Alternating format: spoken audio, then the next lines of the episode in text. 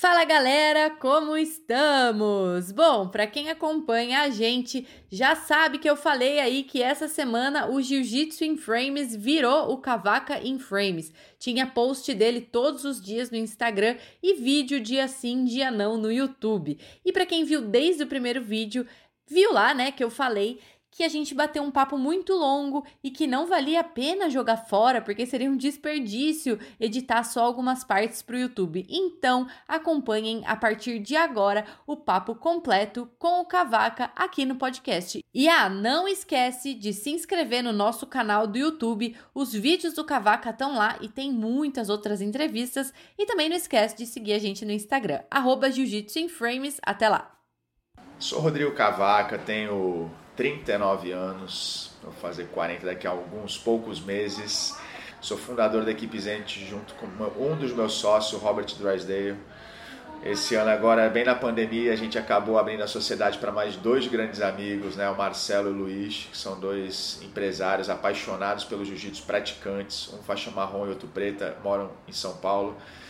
Uh, eu deixei de competir profissionalmente em 2015, né? Foi minha última periodização para chegar a, a, nível de disputar finais e títulos. Tá? Depois disso eu vim participando de competições mais por ser apaixonado. Né? Só que chegou um ponto que a gente teve que abrir mão. Né?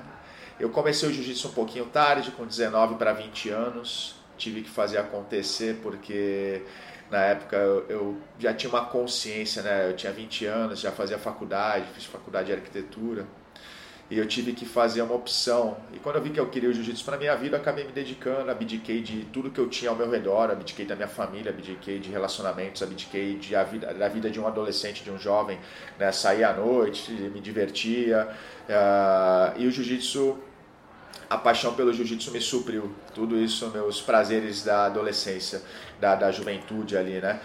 E eu acabei dando continuidade, eu sabia que eu precisava treinar mais que os outros e acabei fazendo isso, né? Eu treinava bastante. Comecei na equipe Aliança em Santos, uma filial da Aliança do professor Sarrusso. Depois de faixa azul com um ano, eu fui para a equipe Integração, onde eu recebi a faixa preta do meu mestre Elcio Figueiredo, faixa preta do mestre Carson Grace. E em 2006 eu fui para São Paulo treinar na Brasa com o Leozinho Vieira né, que era a Brasa era atual campeã mundial. Fiquei na Brasa durante dois anos e o Léo fundou a Checkmate, eu acompanhei o Léo né, e fiquei na Checkmate de 2008, desde o seu funda, da, da sua fundação até 2013, quando eu acabei montando a Zenit com o Robert. Resumindo, resumindo, é isso.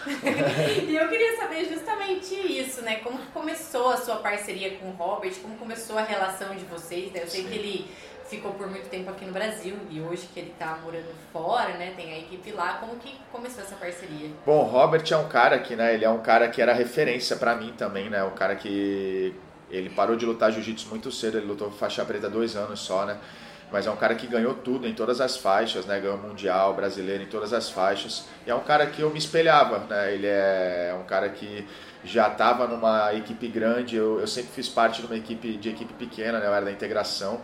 E assim, eu ficava vendo esses caras que ganhavam de longe, né? Então isso me chamava atenção. E quando eu tive a oportunidade de ir para São Paulo treinar na equipe na, na Brasa na época com o Leozinho, eu tive a oportunidade de treinar junto com o Robert, foi onde eu conheci é, e tive contato direto com ele dia a dia. Foi quando eu tive o contato também. Comecei a treinar com o treino com o Robert, com o André Galvão, Lucas Leite, Leozinho, Demian. Né? Os irmãos Mendes eram juvenis, faixas azuis, o Ramon Lemos, tinha o Leon, tinha pô, Lapela, tinha uma galera muito forte, uma galera muito boa. Assim, foi onde eu comecei a ver o tamanho do jiu-jitsu, né? Quando eu comecei porque até então o jiu-jitsu para mim era até o Rio de Janeiro, né? Que o mundial era no Tijuca, o brasileiro era no Tijuca, então eu não tinha muita perspectiva nem de sair do país. Né? Eu nunca pensei que eu fosse sair do país até 2006. Né? E quando eu fui treinar com essa galera em São Paulo, eu comecei a ver que o jiu-jitsu, né, que o mundo de verdade é o mundo, não era Santos Rio, né? essa, essa conexão que existe.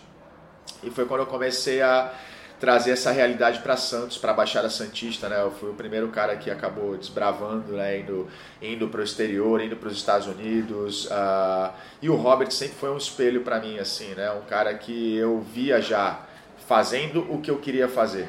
Então eu fui procurar no meio dessas pessoas em São Paulo, desses atletas, é, tá, estar próximo deles, porque eles já tinham realizado o que eu queria realizar. Né? Eu queria ser meu objetivo maior era ser campeão mundial faixa preta na época, né? Uh, e aqui na Baixada Santista nunca ninguém tinha sido e nunca ninguém tinha pensado em ser, porque achavam que era algo, a gente via, conversava assim, via que era algo muito distante, era meio que um sonho para todo mundo. Mas eu falei, pô, lógico que não, se alguém já realizou, eu posso realizar também. Foi quando eu fui e eu falei, a minha chance é treinar ao lado de pessoas que já foram, que já realizaram, né? E aí foi quando eu realmente conheci o Robert, ele tinha sido campeão mundial em 2005 né? É, faixa preta peso pesado.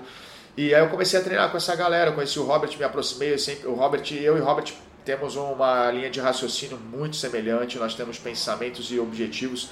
Nós, incrível que pareça, nós falamos pouco, por ser assim, até os dois fundadores da equipe, é, e assim, as ideias elas batem numa sintonia assim que é muito legal isso. Ele faz, ele faz o trabalho dele lá, ele é o responsável das entes no exterior, eu sou o responsável das entes no Brasil, né, hoje junto com o Luiz e com o Marcelo. E assim, é, o trabalho que, é, que sempre foi feito desde a sua da, da fundação em 2013, a gente conversa muito pouco, só que quando, pô, Cavaca, eu vou fazer isso aqui nos Estados Unidos, o que, que você acha? Falei, cara, eu também estava com ideia de fazer isso aqui no Brasil. Então, assim, isso é, isso é muito legal. A gente sempre chega a um consenso e consegue realizar. Eu acho que é por isso que dá certo, né? Sociedade é difícil. Você tem que estar ao lado de pessoas, não somente que você tenha um contato, assim, que você se dê bem, mas que tenha mesmos, os mesmos objetivos que você. E eu e o Robert tivemos essa, sempre tivemos essa conexão, né? E se tornou de um cara que era, que era, que era ídolo para amigo e hoje sócio. Então foi muito legal. E ele fala, eu nem sei, eu nem sei o que ele tá fazendo lá em São Paulo, assim, eu não sei, eu só sei que, tipo assim, eu faço aqui, ele faz lá, ninguém se mete, ninguém, é. ele falou exatamente a mesma coisa, tipo, sociedade é difícil, mas a gente se entende do nosso jeito, né? Exatamente. Cada um em um lugar do mundo, é, né? Isso é muito legal, porque ele me respeita muito, eu respeito muito ele, Logicamente, quando a gente vai tomar alguma decisão muito séria, a gente conversa, que nem teve agora a saída do Felipe André, né, para aliança e tal. A gente conversa, isso aí são assim, e a gente sempre se entende. Eu acho que não só eu e o Robert, mas acho que qualquer ser humano que chegar e tiver consciência de que conversando tudo se resolve, eu acho que a gente consegue chegar em todo lugar.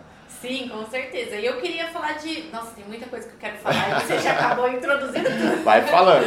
Mas eu queria muito falar primeiro é, de você, que eu sei que teve uma época que você decidiu sair do Brasil e você tentou criar uma equipe com o Cyborg. E eu não sei exatamente por que isso não aconteceu. Tá. Então eu queria que você falasse, você decidiu voltar, como que foi isso? Então, Mayara, foi o seguinte, é, eu morei um ano na Flórida, né? Eu tive uma proposta de trabalho lá do Joe, que é um, um empresário que é apaixonado por luta também. Eu já tinha, na época, um dos meus melhores amigos aqui de Santos, o Rafael Chaves, ele morava na Flórida, ele treinava jiu-jitsu e dava aula nessa academia, que chamava The Armory, né? E numa cidadezinha chamada Júpiter, na Flórida.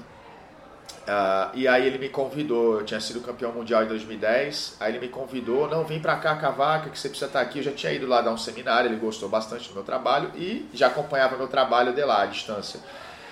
E aí eu falei, cara, beleza, eu vou, mas eu preciso, aí não vai ter treino de jiu-jitsu. Eu tenho, tenho um trabalho aí, mas eu preciso manter, eu estou em nível competitivo, ainda competindo em alto nível. E para isso, para manter esse trabalho, eu preciso levar uns dois alunos meus. Olha, beleza, pode trazer. Foi quando eu levei o, o, o, o Bochecha na época, que ele era faixa roxa, e quando eu levei o Gabriel Rolo também. E o Thiago, foram na realidade que no final acabaram indo três. Uh, a gente acabou ficando lá um período, é, tínhamos duas academias, é, tinha um time, o Joe começou a formar um time muito bom, na época eu me recordo que treinava eu, o Bochecha, o, o, o Gabriel, o Thiago, treinava o Edson Barbosa, que está no UFC hoje, treinava o Pezão, né, o Bigfoot, que também é ex-lutador do UFC, treinava o Banha, que é ex-lutador do UFC também, Uh, o Marlon Moraes tinha acabado de chegar lá, que disputou o cinturão, agora deve ser chegou. Então a gente andava tudo junto lá, foi um time. E essa galera era muito próxima, assim, de. É, cara, de Miami, né? De South Beach, ali onde o Cyborg mora. Tinha o Pablo Popovich também, que é, era em Fort Lauderdale, né? E assim, eu sempre fui muito amigo do Ceará, do Wagner Rocha, né? Que a gente se conheceu nessa época também. O Ceará, o primeiro contato que eu tive com os Estados Unidos, eu fiquei na casa do Ceará, na casa da Fafá, pô, os filhinhos dele, crianças, bebezinhos e tal, a gente criou um vínculo muito grande. E o Ceará era aluno do Pablo na época. E aí todo mundo ali na comunidade de jiu-jitsu, tudo se conectou, todo mundo conhece, conhece um, conhece outro, e se ligou. No final tava todo mundo treinando junto. Tava eu, os, os, os meus alunos da academia, né, esses aí que eu falei, tava o Cyborg, tava o, o Cyborg tinha acabado de chegar nos Estados Unidos, né? Aí tava o Pablo, tava os alunos do Pablo que eram muito bons também, tava o Ceará, o Wagner Rocha, né, como de Ceará.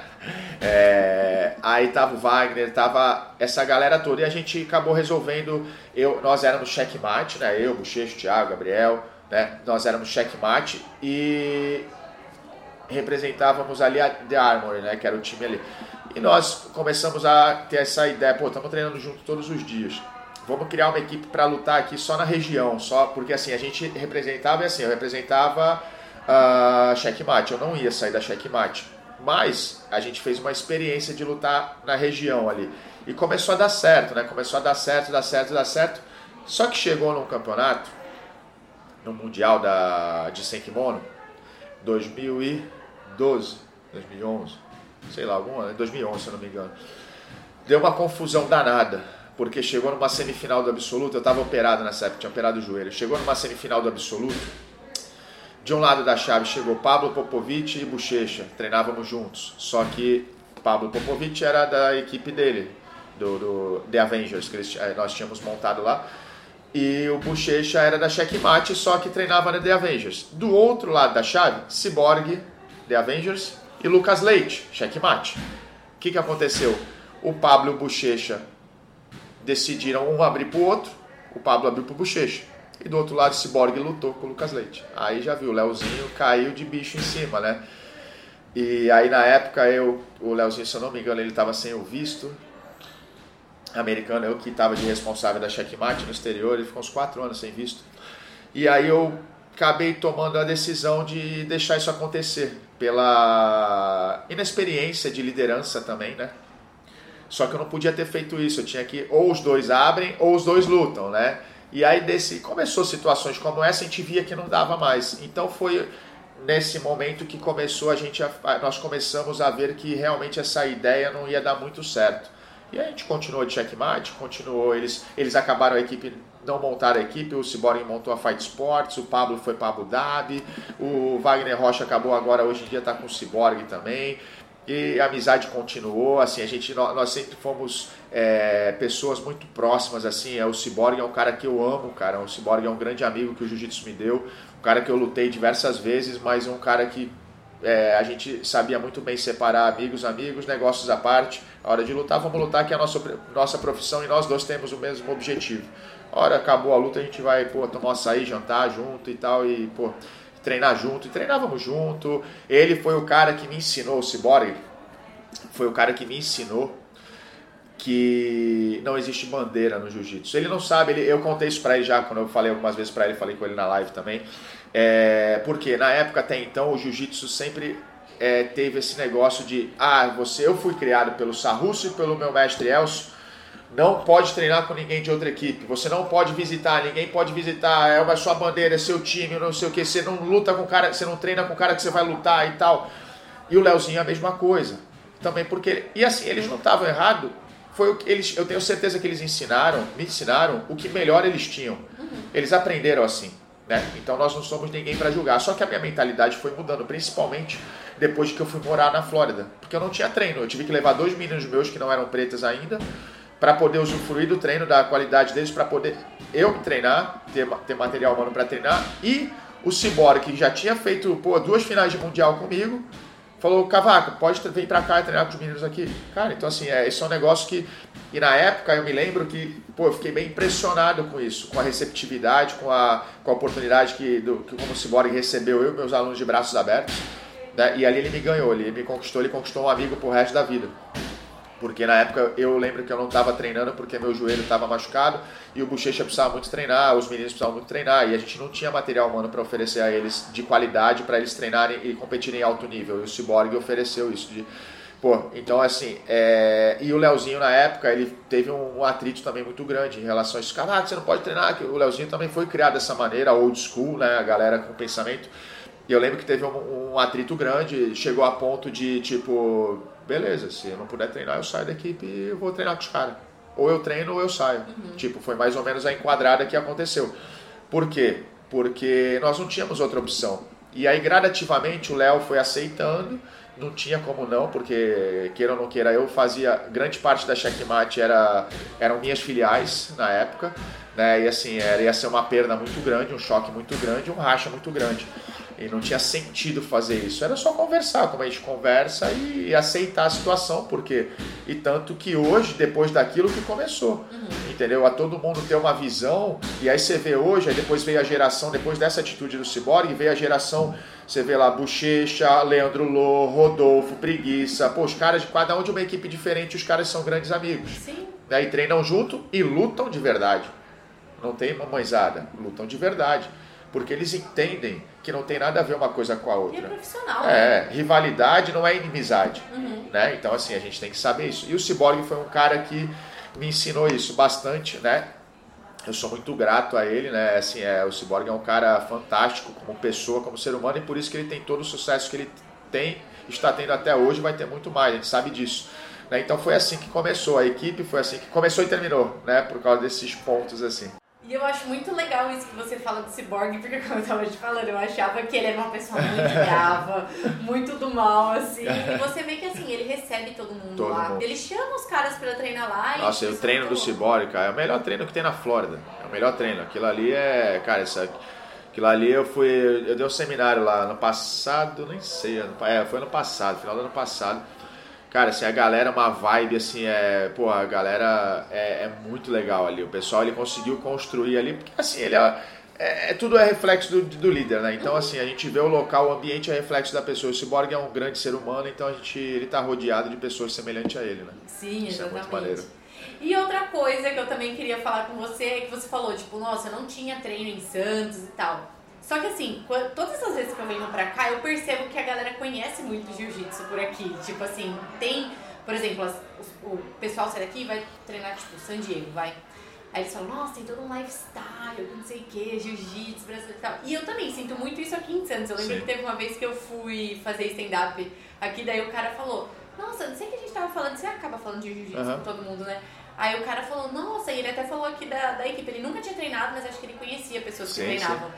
E eu também já vim, tipo, sei lá, no seminário da Michelle tá. aqui, ela foi levar uma galera pra comer. Todo mundo, meu, muito do jiu-jitsu. Eu sinto que Santos tem esse lifestyle tem, tem. também, né? Como que é o jiu-jitsu aqui em Santos? Pô, Mayara, Santos é realmente isso que você está falando, é por isso que a gente tem uma grande conexão Santos-San Diego, né? É, tanto que eu tenho vários alunos meus que hoje estão morando lá em San Diego, com, com o Johnny, com o Bob, né? Que são da Aliança, donos da, da Aliança San Diego lá.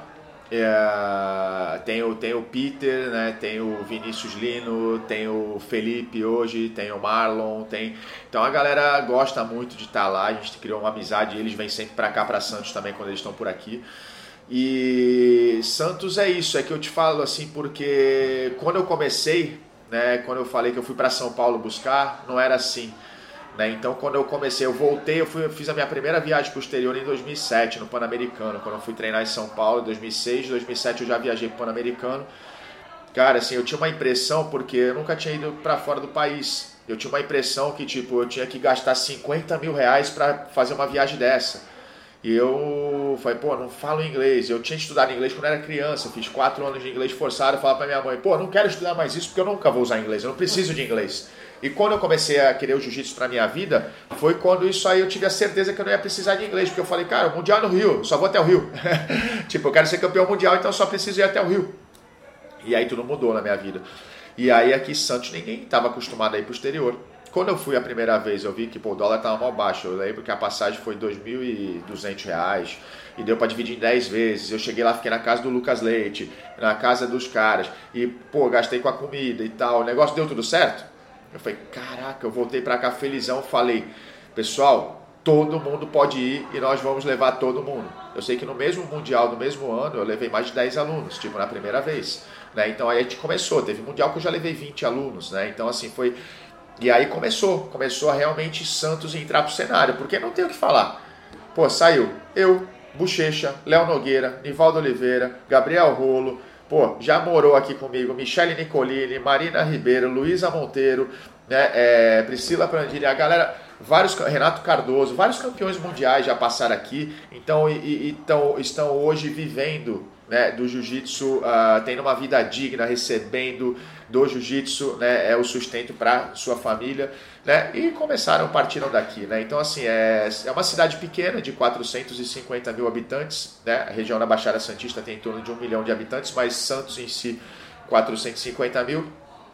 E como você falou, todo lugar que você vai, alguém conhece jiu-jitsu. Se alguém, se já não treinou, alguém que eles conhecem já treinou. Uhum, né? Então, assim, a cidade pequena, a notícia corre, o boca a boca, né? Pô, ah, o Cavaca, o Cavaca, o Cavaca, é um nome é, diferente, né? Que chama atenção. Aí, se ninguém treinou, já ouviu falar alguma coisa, Cavaca, né? Que é pouquinho esse negócio aí, né? É tipo. E assim, eu tô aqui por. E, e, o Robert, né? Que nem você falou, o Robert fala, pô, o Cavaca tá em Santos até hoje, o que, que esse cara tá fazendo no Brasil, não sei o que. Todo mundo fica abismado, mas eu tenho um desafio dentro de mim né, que eu falei, eu vou viver do jiu-jitsu no Brasil, eu vou fazer acontecer no Brasil e eu vou mostrar para as pessoas que dá para viver do jiu-jitsu no Brasil, ter uma vida digna do jiu-jitsu no Brasil e eu vou ensinar o caminho para as pessoas. Eu vou mostrar, eu vou fazer com que mais pessoas vivam do jiu-jitsu no Brasil. Então é por isso que eu estou em Santos até hoje, no Brasil até hoje, né? Tô indo para São Paulo no começo do ano, né? A gente está montando uma academia lá, matriz da Zente no Brasil vai ser em São Paulo, né? na, na Zona Sul. Uh, mas vou ficar, não vou deixar Santos, vou continuar indo, subindo e descendo. Né? Pertinho, né? É uma horinha, Zona Sul, do lado do aeroporto, então é bem tranquilo. Né? Então, assim, é. Mas é, não vou sair do Brasil.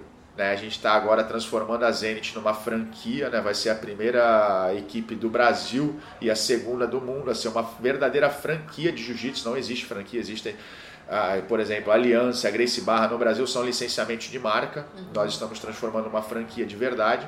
Né? Então, assim, e aí de verdade eu vou poder, acho que começar a realizar meu sonho que se tornou meu objetivo de vida, né? Que é poder é, ver as pessoas que estão fazendo parte, primeiro, da nossa equipe, depois a, a replicar essa informação, a abrir né, as portas para todo mundo, como viver do jiu-jitsu de verdade, né? Para poder fazer com que mais pessoas tenham o prazer e a sensação que eu tenho hoje, né, de viver do jiu-jitsu, ter uma vida digna, sustentar minha família, tudo vindo do jiu-jitsu, de uma maneira que seja replicável, entendeu? Então, assim, a gente está trabalhando para isso e agora está mais próximo desse objetivo. Nossa, eu acho isso muito significativo, porque geralmente as pessoas realmente querem sair daqui porque elas vêm principalmente nos Estados Unidos, agora na Europa também mas vem que, tipo assim, o jiu-jitsu lá tá crescendo muito. E às vezes a gente fala, nossa, será que o jiu-jitsu não vai ser mais brasileiro, né? Porque tá, tá saindo do Brasil e tal.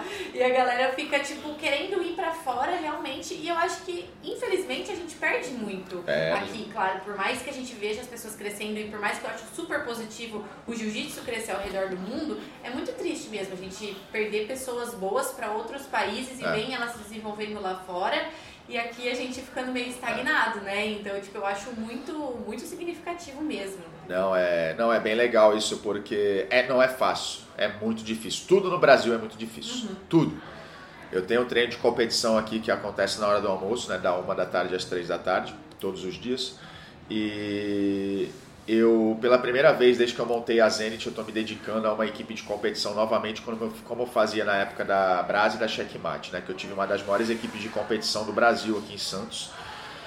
E aí, quando eu montei a Zenit, eu comecei a vo me voltar mais para o lado do negócio, do lado empresarial, né? Do lado de filiais, de dar um suporte, de transformar numa empresa. Né? Só que eu acabei abandonando a equipe. Né? Eu falei, eu vou ter uns dois, três aqui e o resto eu vou o tempo todo eu vou me fo eu vou focar na equipe né? E tipo foi realmente o que aconteceu. Eu acabei tendo vai o Felipe André o Caio Peronde mais um garoto que eu fiz eles serem campeões mundiais. Só que eu não me dedicava como antes a, a, antigamente era cara tinha vai 150 alunos 130 eram competidores né? Aí depois eu mudei radicalmente. De 200 alunos 5 eram competidores. Aí pô só que a vida é assim eu vejo na experiência né? E hoje eu vi que a gente tem que chegar no ponto de equilíbrio, porque um é importante para o outro, né? Tem o lado negócio, o lado empresa, profissional, aluno, cliente, mas também a equipe de competição ela é muito importante para difundir o teu nome, a tua marca e mostrar teu trabalho ao mundo. E o mais importante que eu vejo de tudo, dar oportunidade de vida para essas pessoas, né? Uma esperança ali de que realmente elas podem, através do jiu-jitsu, ter uma vida realmente digna. Sim, e eu acredito muito que assim as pessoas às vezes têm uma impressão errada de que a maioria dos alunos são alunos competidores. Então, por exemplo, eu fui lá na, na EOJ, conversei com o Guilherme, e aí eu falei sobre isso com ele. Só que na real, sei lá, 5% dos de, alunos. De 3 a 5, tem uma estatística. É, porque assim, ele não, não tem realmente muita gente que compete, só que são os que estão na mídia, né? São Exato. os que estão fazendo o marketing da equipe. E eu até falei uma vez com, com o Gigo, ele falou assim, cara, competidor é o que mais me dá prejuízo.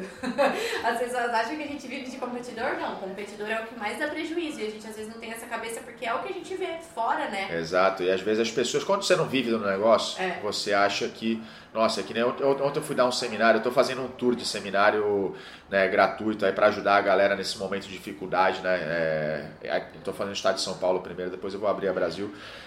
Uh, e eu estava falando sobre isso, né? O pessoal no final do seminário eu sempre abro umas perguntas, curiosidades. Aí perguntaram: ah, pô, os caras que você já formou, Bochecha, Felipe, né, e tal. E, pô, eles saíram tal. Eu falei, cara, é, por exemplo, deu uma comparação. O, a checkmate sem o bochecha continua checkmate. O bochecha sem a checkmate não é ninguém. Então, proporcionalmente, uma pessoa não é maior do que um time. Uhum. Né? Então as pessoas têm que entender isso. E assim, e a gente diz até em números, né, de, a proporção em números, porque, cara, é que você falou, a mídia mostra 3% dos alunos. Só que quem faz aqueles 3% serem os 3% são os outros 97%. Uhum. Né? Então é uma conta que as pessoas só vão entender quando elas começarem a buscar o seu trabalho vindo do jiu-jitsu, né? o seu sustento vindo do jiu-jitsu. Porque é o cara que vem aqui, é o teu cliente, é o cara que você tem que se capacitar para você é, a gente está escrevendo, eu estou escrevendo a metodologia agora de, de ensino da, da Zenit, né? Então, é como lidar com o aluno dentro do tatame, como lidar com o cliente fora do tatame. Então, são pontos chaves que você tem que se capacitar para você poder lidar com as pessoas, para você chegar ao ponto de que você vê que o cliente, na maioria das vezes, tem a razão, mas que também você não pode perder a essência do jiu-jitsu da arte marcial. Então você tem que chegar a esse ponto de equilíbrio que aí você consegue realmente transformar a tua vida e você ter realmente é, como viver do jiu-jitsu de verdade, seja no lugar que for, seja no Brasil, Estados Unidos, Europa, entendeu? Então assim, é, as pessoas, os competidores são 3 a 5%. Imagina, e o Gigo tem razão quando ele fala, ah, eu vou, eu só, é, realmente, é, mas eu vejo que a gente gasta dinheiro, mas a gente não gasta, a gente investe. Sim. Sabe por quê? Porque, por exemplo, eu vou, eu, a gente contratou uma empresa em São Paulo de franquia para a gente transformar a, a Zente numa franquia, né? Então, uma, a, a Tierto, uma puta empresa. Uh, e eles falaram assim, porra, mas a gente pode, vamos começar uma equipe nova com outro nome? E eu falei, né? Não, vamos usar a marca de vocês. A marca de vocês está difundida no mundo. Vocês não têm noção o quanto custa uma empresa que está nascendo para colocar o nome dela em todos os cantos do mundo como a de vocês está. Vocês não têm noção. O maior investimento de um negócio é difundir a marca da maneira que vocês estão difundindo em todos os cantos. E aí eu parei para pensar e falei, caraca. E aí, respondendo, quem que difundiu a marca? Foram os competidores. Uhum foram os atletas que nós investimos. Então, assim, a parte que as empresas multinacionais fazem de investimento no, no marketing, nós investimos nos atletas, que esse é o nosso marketing. Dá trabalho? Dá, mas é um investimento, é a nossa maneira de poder mostrar o nosso trabalho ao mundo, né? Que realmente, caraca, aquele cara lá é da Zenit, caramba, aquele cara é da Aliança, da Checkmate, da né, Grace Barra, e aí vai. Então isso é muito legal também para a gente poder sabe, ter a noção de que muita gente vai no radicalismo, como eu já fui. Era só competidor, não me ligava nos, nos alunos, nos pagantes, né? Uhum. No cliente. Aí mudei, aí eu comecei a entender isso, eu falei, ah, agora eu vou, quero deixar de lado os competidores, vou me dedicar aos pagantes, aos clientes. Só que não é assim, nem 8 nem 80. Você tem que chegar a saber jogar no equilíbrio ali, que um depende do outro. Um vai impulsionar o outro, né? Então isso é. Aí fica mais fácil eu vejo que as pessoas no Brasil, não sei se é só no Brasil, eu falo do Brasil porque é minha referência, né? que elas têm dificuldade de, enxergar o jiu-jitsu como negócio, né? Então, a partir do momento que, sei lá, você coloca, sei lá, uma padronização de kimono, Exato. as pessoas ficam incomodadas. Ou quando você quer cobrar alguma coisa, Exato. as pessoas ficam incomodadas. Então é tudo muito na base de troca, até mesmo patrocínio, sabe? Eu acredito que a partir do momento que essa mentalidade mudar, porque eu acho que é uma coisa muito cultural, eu acredito que a partir do momento que essa mentalidade mudar, né? As coisas vão deslanchar muito melhor. Não, com certeza, com certeza, né, Mayara? Eu vejo que, assim, o trabalho que tem que ser feito é esse. Tá tudo no seu tempo, uhum. né? É, a gente agora é, vai chegar eu vejo que no futuro isso vai mudar. Por quê? Esse tipo de pensamento seu que você falou que você vê é o que a grande maioria, mais a gente pode falar fácil em mais de 90, 95% do mundo do jiu-jitsu, né, que é a nossa comunidade, pensa dessa maneira porque aprendeu dessa maneira. Uhum. Só que a gente vê equipes como a Grace Barra, né, que é a pioneira, né, a Alliance, né, que são as que mais se destacam, como eu tenho como referência. Hoje a gente fazendo isso com a Zenit, o que, que a gente está fazendo? A gente está se preparando para o futuro. Alguém tem que começar. Uhum. A Grace Barra já começou com o visionário, o mestre Carlinhos Grace, que é o maior visionário do mundo do jiu-jitsu. Fábio Gurgel viu e começou a seguir o caminho também. E eu vi eles dois e comecei a seguir também. Então o que, que a gente vai fazer? A gente vai preparar as equipes para que no futuro todos sejam iguais a, a, ao que nós estamos começando agora. Então quem começar agora vai chegar lá na frente e vai estar com uma oportunidade melhor. Quem não começar vai suar um pouquinho mais, mas no final das contas vai todo mundo ter que ser igual. Uhum. Quem pensar dessa maneira em troca, e não sei o quê. Ah, tipo, são vários detalhes do jiu-jitsu. Ah, puxa o treino aqui para mim, eu vou viajar, fala para um aluno. Pô, puxa aqui. Não, ninguém trabalha para mim de graça. Ninguém trabalha em troca de favor. Todo mundo aqui trabalha, recebe. Hora aula, recebe seu salário. Tá trabalhando aqui nessa academia, o cara recebe é trabalho, isso aqui é uma prestação de serviço. O cara tem que, né? Todo mundo é registrado, entendeu? Todos os professores têm contratos. Né? Então, assim, é algo diferente, é algo que o mundo do jiu-jitsu não está acostumado ainda, né? Porque aí você vai, fica uma zona, né? Ninguém consegue colocar, pô, ninguém tem nota fiscal, né? Cara, que você faz a matrícula, você recebe uma nota fiscal direto do, do, do, do, do estado de São Paulo no seu e-mail. Então você faz. Então, assim, é, são situações, pequenos detalhes que mostram que esse é o caminho e que quem não se adaptar a isso vai se dar mal. Né? Hoje eu até estava falando com o pessoal da Tatame, eles me mandaram uma. Uh, fizeram uma entrevista para a próxima revista, falando né, de, do meu pensamento, da, uh, dessa evolução, da, perguntando da saída do Felipe, como é que, pô, por que, que eu, eu tenho essa mente aberta assim em relação também a como se fala da, da diferença né, das pessoas hoje lidarem com a equipe né, de uma maneira amadora e de uma maneira profissional. E como é que eu cheguei a esse ponto de, de ter essa cara assim é, é só você sair abrir a bolha sair de, do mundo da, do jiu-jitsu e ver que o mundo é muito maior do que o mundo do jiu-jitsu assim como aconteceu comigo em Santos eu vi que o, Bra... o mundo não era até o Rio de Janeiro, o mundo é o mundo. E é a mesma coisa, sair do mundo. O mundo do jiu-jitsu é desse tamanho. O mundo é Porque infinito. a gente que vive o jiu-jitsu, a gente tem a impressão que é gigante. É, né? a gente acha. E o cara, é isso que eu falo. A pessoa que se contenta em ser conhecida no mundo do jiu-jitsu, ela tá com parâmetros totalmente invertidos. Uhum. Né? Ela tá sem referência na realidade. Né? Porque eu não posso me satisfazer em mostrar meu trabalho para o mundo da luta. Eu tenho que me satisfazer em mostrar meu trabalho para o mundo e transformando meu trabalho, eu só vou conseguir apresentar algo ao mundo com seriedade e profissionalismo se eu transformar numa empresa e agir como uma empresa de verdade. Aí sim, futuramente, eu vou abrir portas e, e, e dar oportunidades para empresas de verdade patrocinarem o jiu-jitsu e se envolverem com o jiu-jitsu. É, pô, eu não posso, é, por exemplo, ah, tá satisfeito que uma marca, não vou falar citar nomes, mas uma marca de fightwear me patrocine e me dê kimono.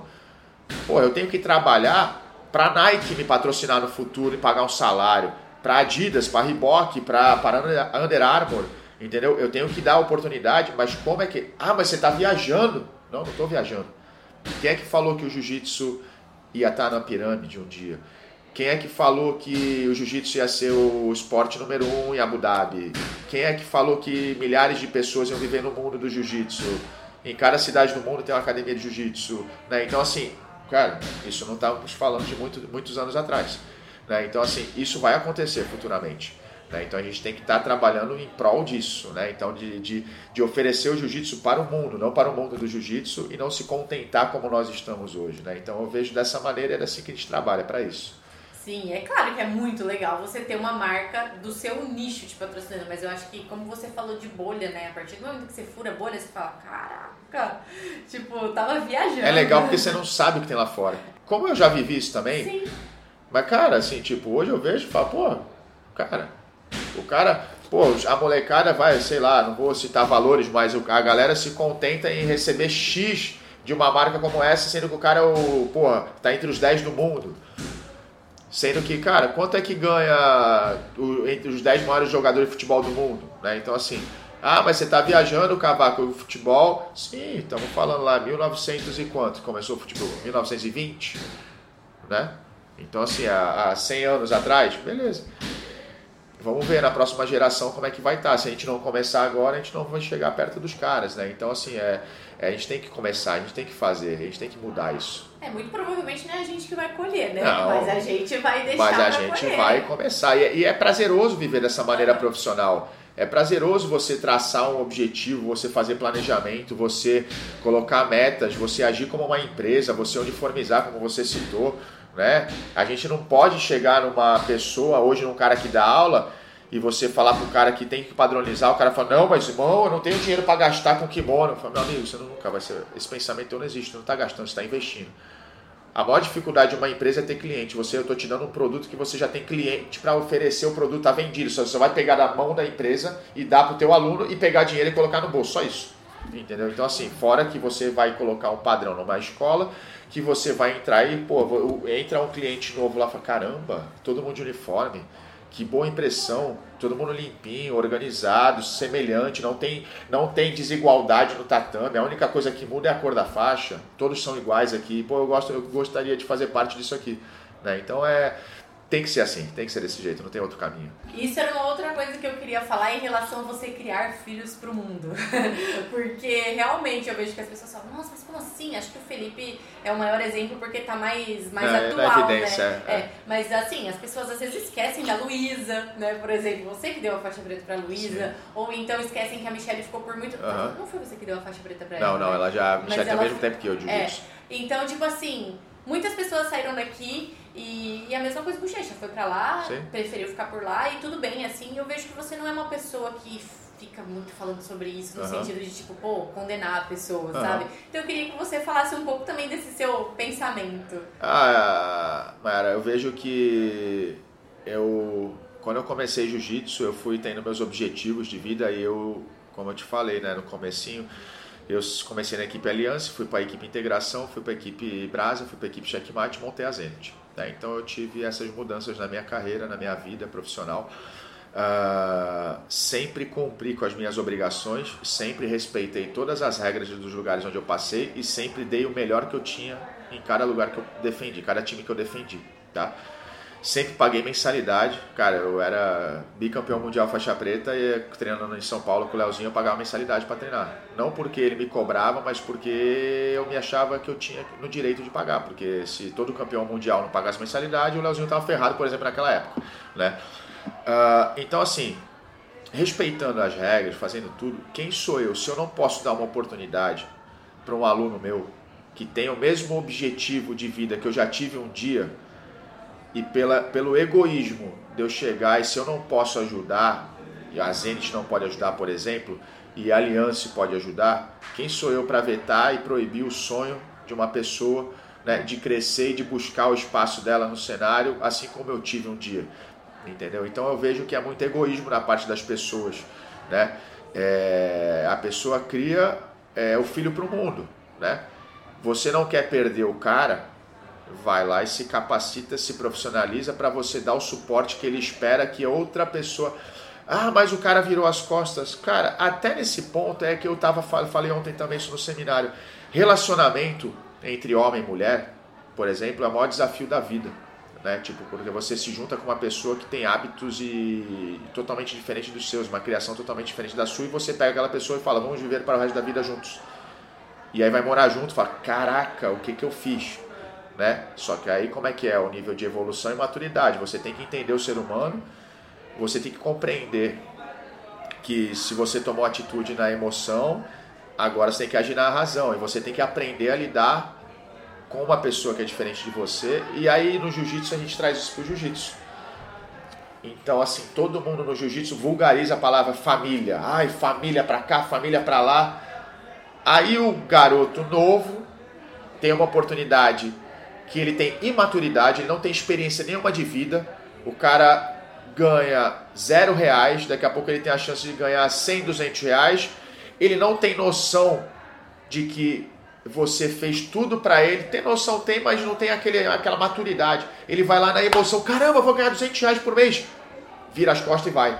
E nem fala com você que nunca pagou mensalidade, ele nunca te pagou mensalidade, você ensinou ele a amarrar a faixa, fazer rolamento de frente e transformou a vida dele através do jiu-jitsu. Começou a base, que é o mais difícil de fazer. E o cara, o garoto vira as costas e sai andando. E mesmo assim eu não culpo. Sabe por quê? Porque ele não tem maturidade suficiente. Fica deslumbrado, né? É, fica. É, age na emoção. Uhum. Só que futuramente vai acontecer com ele também.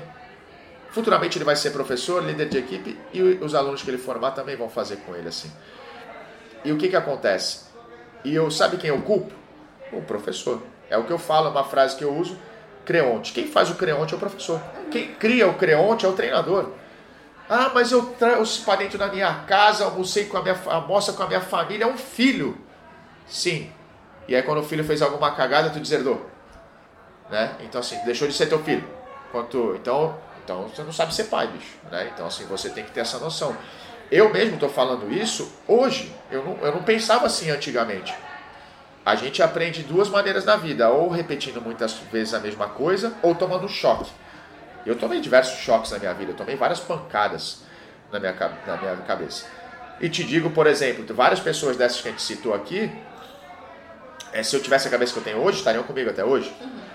Só que elas foram muito importantes naquele momento da minha vida para me transformar na pessoa que eu sou hoje. Me mostrarem que é desse jeito que funciona. Né? Então, assim, é, e não pode ser diferente. Porque eu não sou ninguém para impedir o sonho de uma pessoa, né, sendo que eu tive o mesmo e ninguém nunca me impediu. Né? E todos os lugares que eu entrei, eu saí pela porta da frente conversando com os meus professores e com o meu mestre.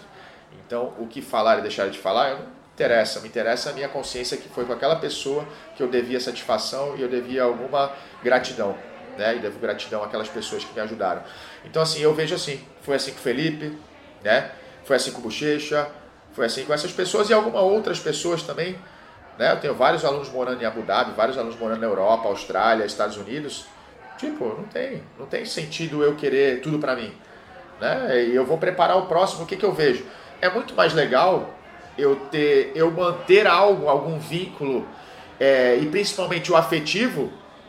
E se eu não vou poder ter, eu tenho normalmente eu tenho o profissional e o afetivo. Cara, as pessoas são tão radicais como eu já fui também, que quando a pessoa, o aluno tem uma oportunidade de buscar um espaço em outro lugar que a gente não pode oferecer e outra pessoa pode oferecer, outra equipe pode, o professor, o líder, vai lá e corta os dois laços de uma vez só.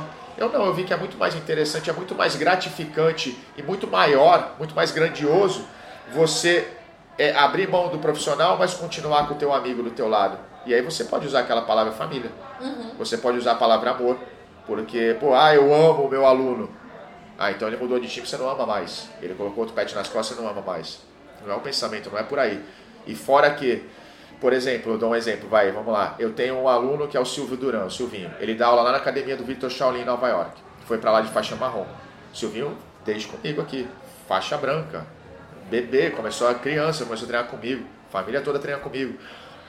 Uh, teve, foi uma, fazer uma viagem nos Estados Unidos, Nova York, na casa de um amigo, treinou jiu-jitsu lá, cara, ele é muito educado, uma família boa, base boa, o Shaolin se amarrou no moleque e falou, pô, tu não quer vir dar umas aulas aqui? Aí o moleque deslumbrou, o cara não tinha nem pensado isso no jiu-jitsu.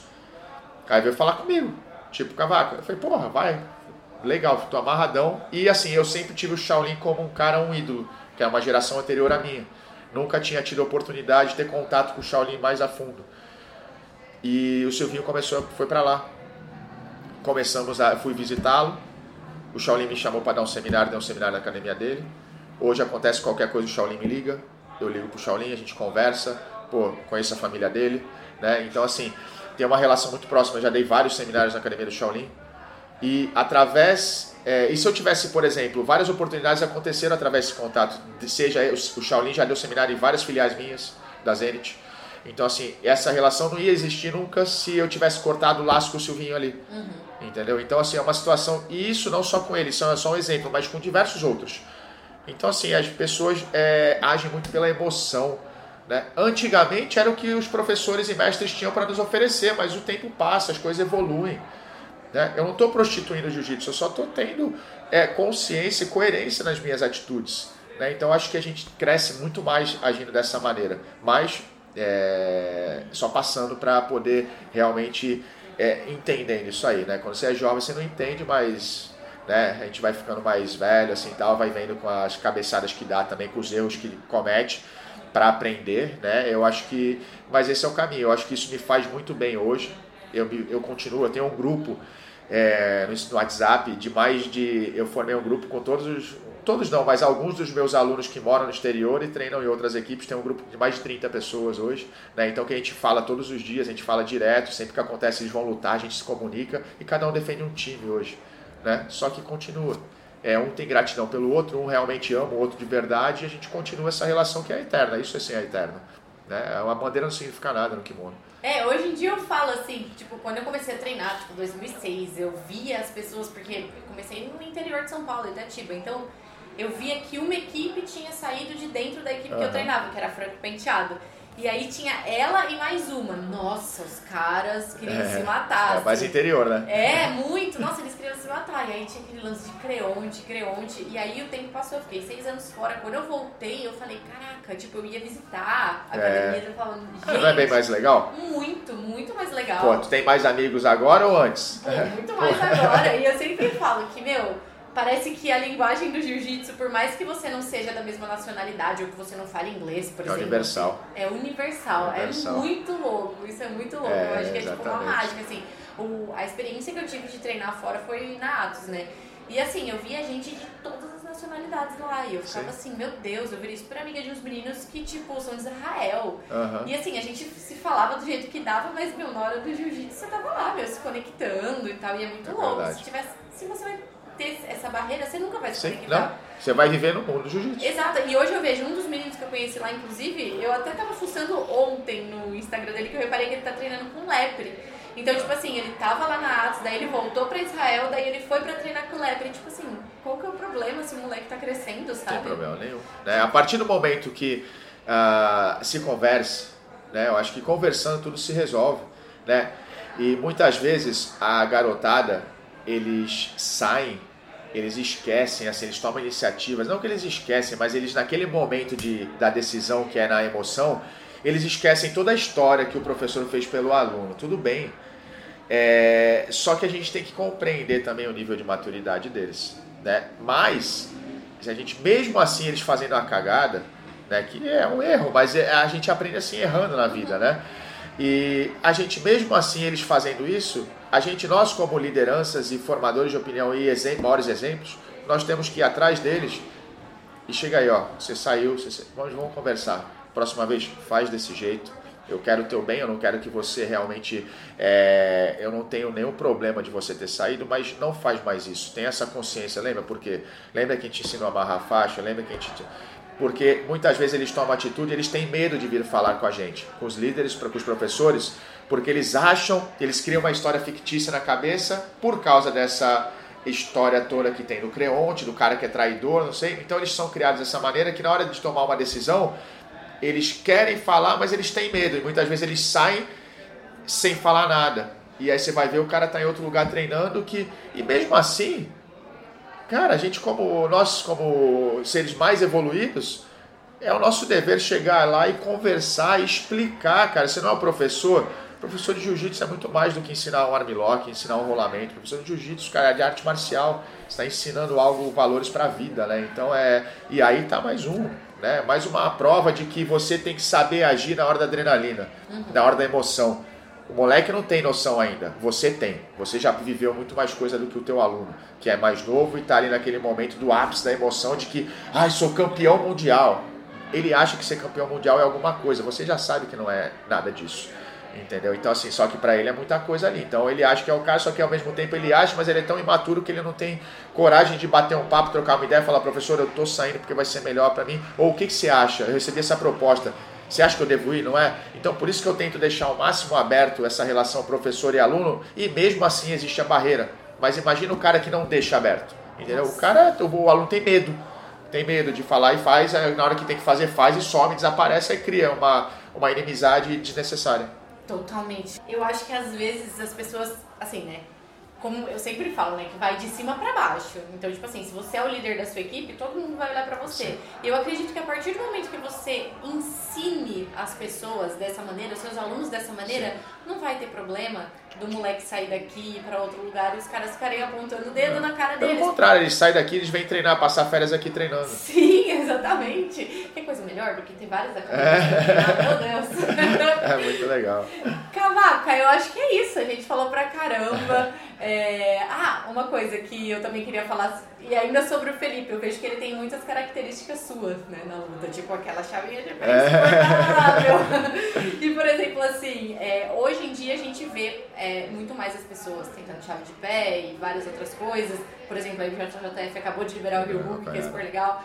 É, e, e, outra coisa assim que eu vejo que você fazia muito era 50. Você sempre foi da 50, é. assim, hoje em dia tem punição, tem discussão e tudo mais. Como que era isso na sua época e como você enxerga essa evolução do jiu-jitsu? É, então, assim, é, eu sempre tive uma, uma característica, Mayara, de buscar é, jogo, um jogo.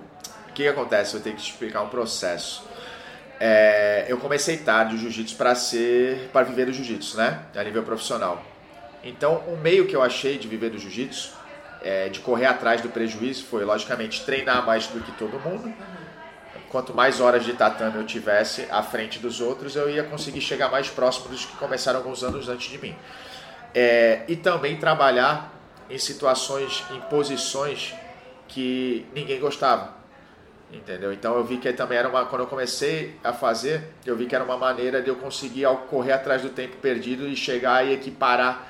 Porque é, eu comecei, eu sempre fiz guarda, sempre fiz muita guarda fechada, quando era faixa azul, né, roxa e marrom, eu fazia cara, guarda fechada, armlock, homoplata e triângulo. Triângulo mais ainda.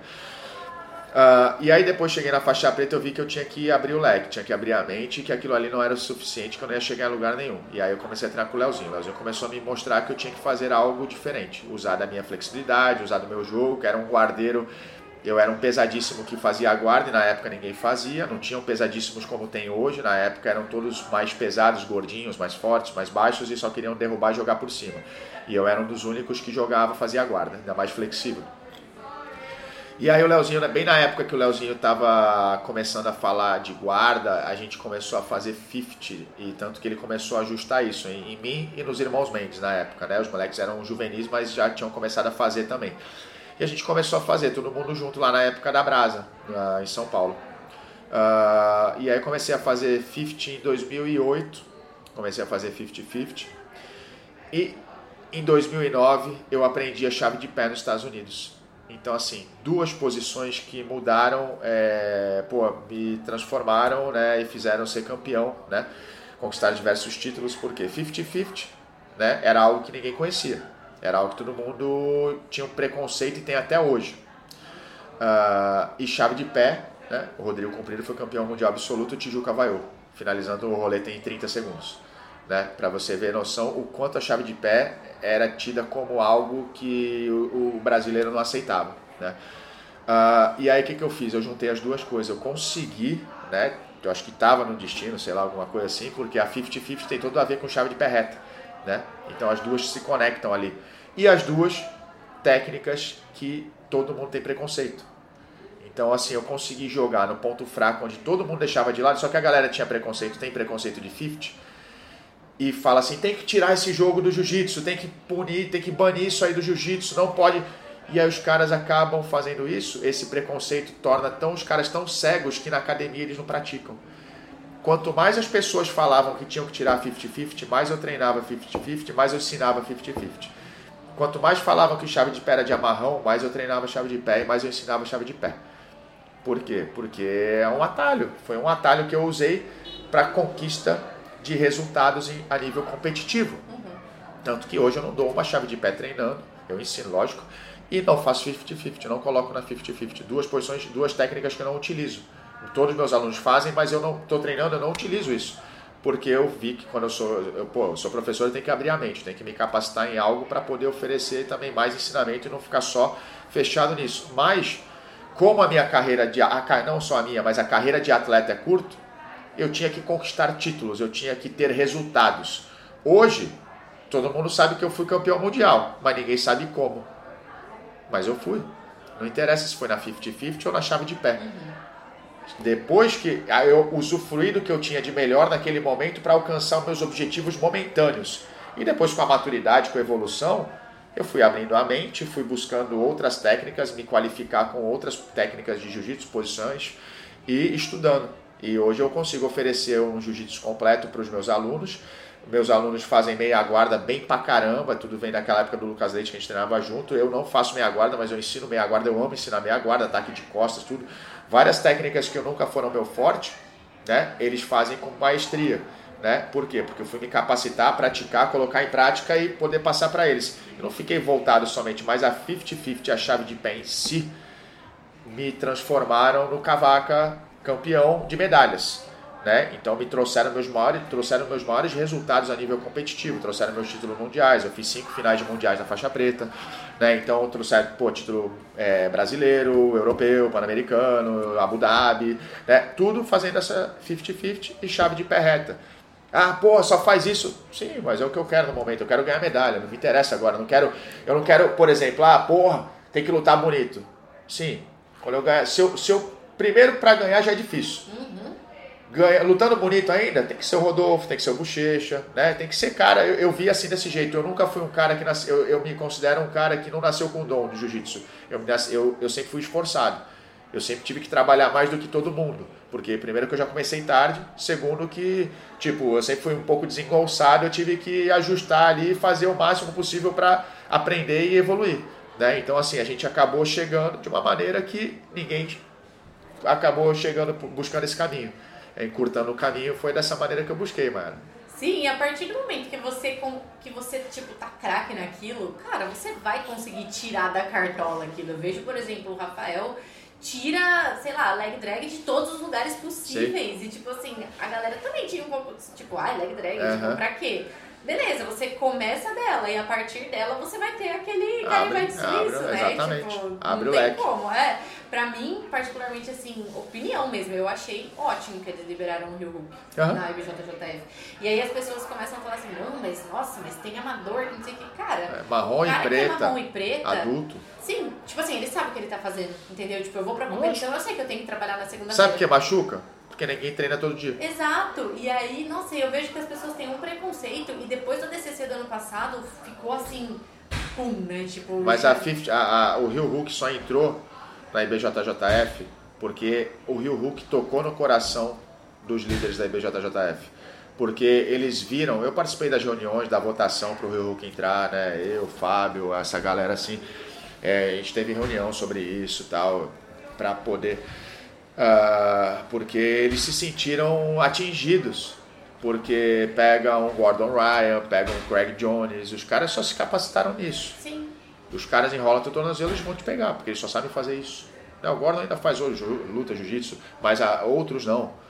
Né? Então você pega caras que realmente se capacitam só numa coisa e muitas vezes eles ganham de campeões mundiais de jiu-jitsu. Né? Sendo que os caras não lutam jiu-jitsu, os caras fazem uma posição.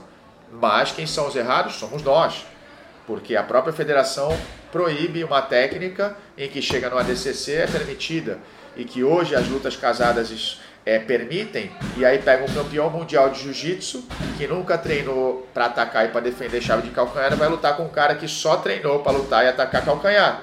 É, tipo o Nick Rod, né? Que tava todo mundo Exatamente. faixa azul na época. É. Né? Entendeu? Então acontece isso. E aí foi por isso que tocou o coração dos caras. E outra, te falo uma outra comparação. No UFC, quantas lutas você já viu sendo finalizadas no calcanhar? O cara tá tomando chave de calcanhar e enchendo o outro de soco embaixo. Uhum. É, só, é, é técnica para sair.